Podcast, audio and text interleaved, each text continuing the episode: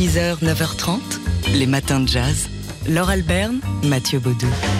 Les frères Louis et François Moutin, les jumeaux du jazz, sont décidément partout. Il y a trois jours, ils étaient ici dans le studio de TSF Jazz pour évoquer leur nouveau projet, Mom, avec euh, le saxophoniste Joey Homicile, un projet qu'ils présenteront la semaine prochaine sur la scène du New Morning. Mais auparavant, ce week-end, vendredi et samedi soir, ils joueront, ils mettront en musique la poésie de Guillaume Apollinaire au théâtre de Suresnes, Jean Villard. Mettre en musique les mots d'Apollinaire, c'est un projet euh, initialement de, la, comédienne Axel du Rouret, qui sera d'ailleurs euh, en partie chanteuse pour ce spectacle, en compagnie euh, de Philippe Béraudot et donc des, frères Moutin sur scène. C'est une gageure hein, de, mettre en musique les mots de Guillaume Apollinaire, mais finalement, la liberté du jazz s'y prête particulièrement.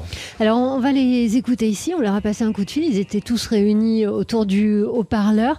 Euh, vous allez entendre Axel Durouret d'abord et Louis Moutin après. Apollinaire a été, je crois, le premier ou un des premiers, mais peut-être le premier à avoir euh, enlevé la ponctuation dans, dans, son écriture. Donc en musique, on parle beaucoup de phrasé, mais le phrasé d'Apollinaire est très particulier. Ça inspire parce que ça crée une espèce de liberté en fait. Il y a des phrases qui, dont on peut, auxquelles on peut donner un sens en la coupant là ou là, ou en la ponctuant là ou là, et en fait, enlever la ponctuation pour Apollinaire, c'est lui donner la même liberté qu'un jazzman qui, qui phrase. La relation n'est pas qu'au texte, elle est aussi euh, entre la musique et les, et les musiciens et l'interprétation des acteurs. On se laisse inspirer par leur, leur diction, leur posture, leur sentiment du rythme, leur danse, et ça devient une pièce musicale même si pièce littéraire. Voilà, une pièce musicale, même si c'est une pièce littéraire autour d'un haut-parleur, on n'entend pas très bien. Euh, les frères Moutin, donc, qui euh, jazz Guillaume Apollinaire et qui le rappe même. Hein. Vous, vous, pourrez entendre ça ce week-end. Apollinaire, corps à corps, c'est vendredi et samedi au théâtre de Suresnes, Jean Villard. 6h, 9h30, les matins de jazz. Laure Alberne, Mathieu Baudou. C'est une vitrine depuis 100 ans de l'élégance à la française. Le magazine Vogue Paris 1920-2020, c'est le titre d'une exposition célébrant donc le centenaire de ce, cet emblème du chic à la française. Ça se passe au Palais Galliera dans le 16e arrondissement jusqu'en janvier prochain. Alors Vogue Paris, c'est la déclinaison euh, du euh, Vogue américain, le, la première, euh, la seule déclinaison euh, à avoir pris le nom d'une ville et non pas le nom d'un pays. C'est pas Vogue France, c'est Vogue Paris. C'est dire euh, si euh, la, capitale a été importante et, continue de l'être dans le milieu de, la mode mondiale.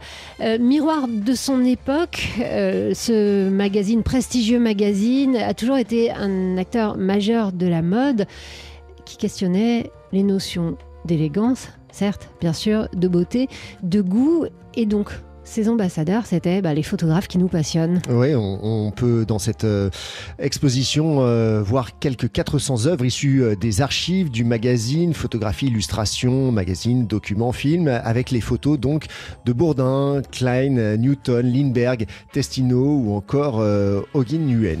Voilà pourquoi on n'est pas obligé d'être passionné de mode pour aller voir cette exposition Vogue Paris 1920-2020. Il suffit d'être passionné de photos, puisque ce sont les les, les, plus grands, les plus beaux photographes et euh, actuellement euh, euh, accessoirement les, les, plus beaux modèles hein, aussi qui sont exposés avec euh, entre autres Kate Moss et, et Catherine Deneuve. Ouais, comme Égérie et puis les collaborations avec les grands couturiers Yves Saint Laurent ou Karl Lagerfeld. Donc Vogue Paris 1920-2020, c'est au Palais Galliera jusqu'en janvier prochain.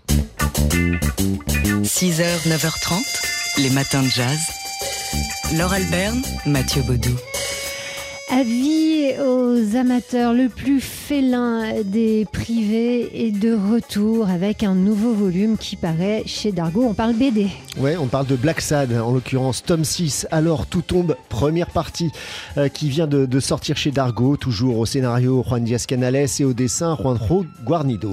Et c'est le retour donc de Black Sad, euh, John Black Sad, euh, le détective privé donc incarné par un chat, puisque toute le, tout, tout, le propos, ou plutôt toute la, la forme euh, de cette euh, série dessinée, eh bien c'est une BD anthropomorphique et BD inspirée de l'ambiance des films noirs. Il paraît que les, dialogues, pour, pour imaginer les dialogues, le scénariste et le dessinateur se sont inspirés des joutes oratoires entre Humphrey Bogart et Lorraine Bacall. Bah, on plonge dans ce, dans ce New York-là des, des, films noirs des années 40, 50 à New York, donc où tous les fantasmes s'agitent. le cadre de Central Park, les souterrains du métro, un diner, tous trois sortis d'un tableau euh, d'Edward Hopper ou encore les chantiers de construction pour une histoire bah, de métro justement et de chasseur de primes, de tueur à gages qui veut liquider le client de Black Sad. Une histoire qui va donc nous tenir en haleine hein, puisqu'il faudra attendre 2023 pour la deuxième partie.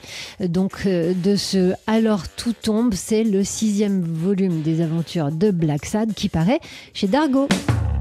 6h, 9h30, les matins de jazz. Laure Alberne, Mathieu Baudou.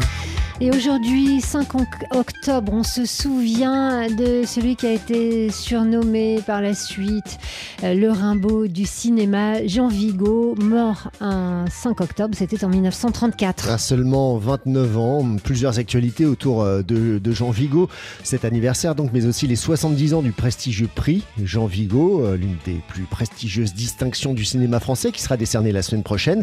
Et puis il y a la restauration de l'intégrale de ses œuvres à voir en ce moment au cinéma Alors l'intégrale, c'est vite fait hein, pour Jean Vigo. C'est 200 minutes de film. Ça, a commencé en 1930 avec un, c'est un documentaire, un hein, 10 minutes seulement consacré à Nice. Ouais, documentaire très expérimental, mais très beau aussi autour de Nice et du carnaval de Nice notamment, avec ces, cheminées d'usines qui se transforment en canons à la fin pour abattre les géants du, du carnaval de Nice.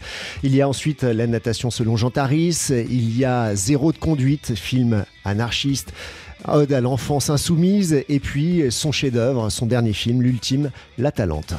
Alors ce film a influencé euh, bien des générations de cinéastes, a commencé celle, par celle de la nouvelle vague. On écoute ici François Truffaut. Forcément, enfin tout le monde se réclame de la réalité, tout le monde veut atteindre une certaine vérité, une certaine réalité. Il est certain que euh, Vigo l'a atteint plus que les autres, plus, plus crûment, en tout cas en ce qui concerne par exemple la réalité charnelle, qui n'a jamais été poussée aussi loin que, chez lui.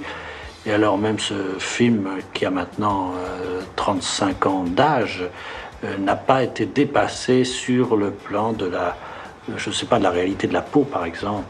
François Truffaut qui euh, dit dans cette interview euh, qu'il reconnaît toute l'influence hein, de, Jean Vigo euh, dans le cinéma de la nouvelle vague, notamment dans le À de souffle de, Jean-Luc Godard.